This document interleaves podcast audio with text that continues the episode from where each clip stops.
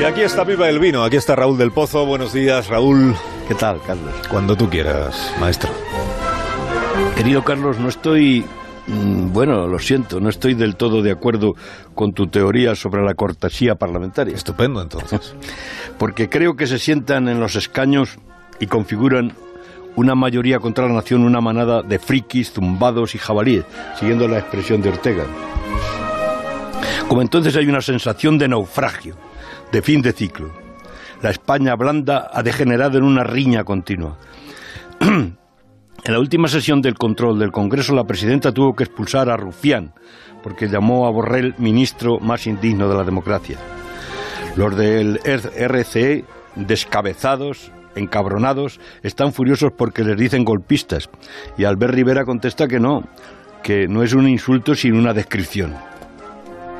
En el hemiciclo las dos Españas se han transformado en cuatro, igual de fanáticas que el ardor de la historia, la historia de las cunetas.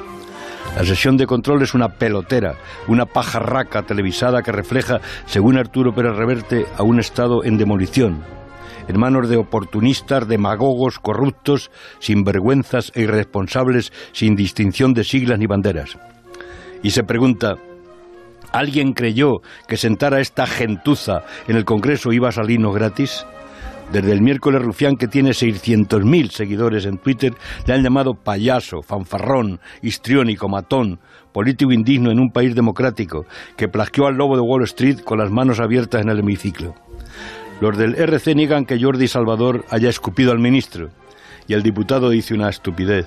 Solo dice ¡buf! sin soltar saliva, como niños. Hierve el país. Crece el odio y la oratoria de los cuchilleros con las colacas inundadas por la fonoteca de Villorejo.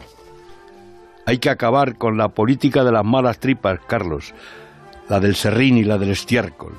Los políticos necesitan beber el vino civilizador que templó a los bárbaros y convirtió a los fanáticos. Señorías, beban vino y viva el vino. Que tengas un viernes estupendo, Raúl del Pozo, y un buen, un buen fin de semana. Hasta.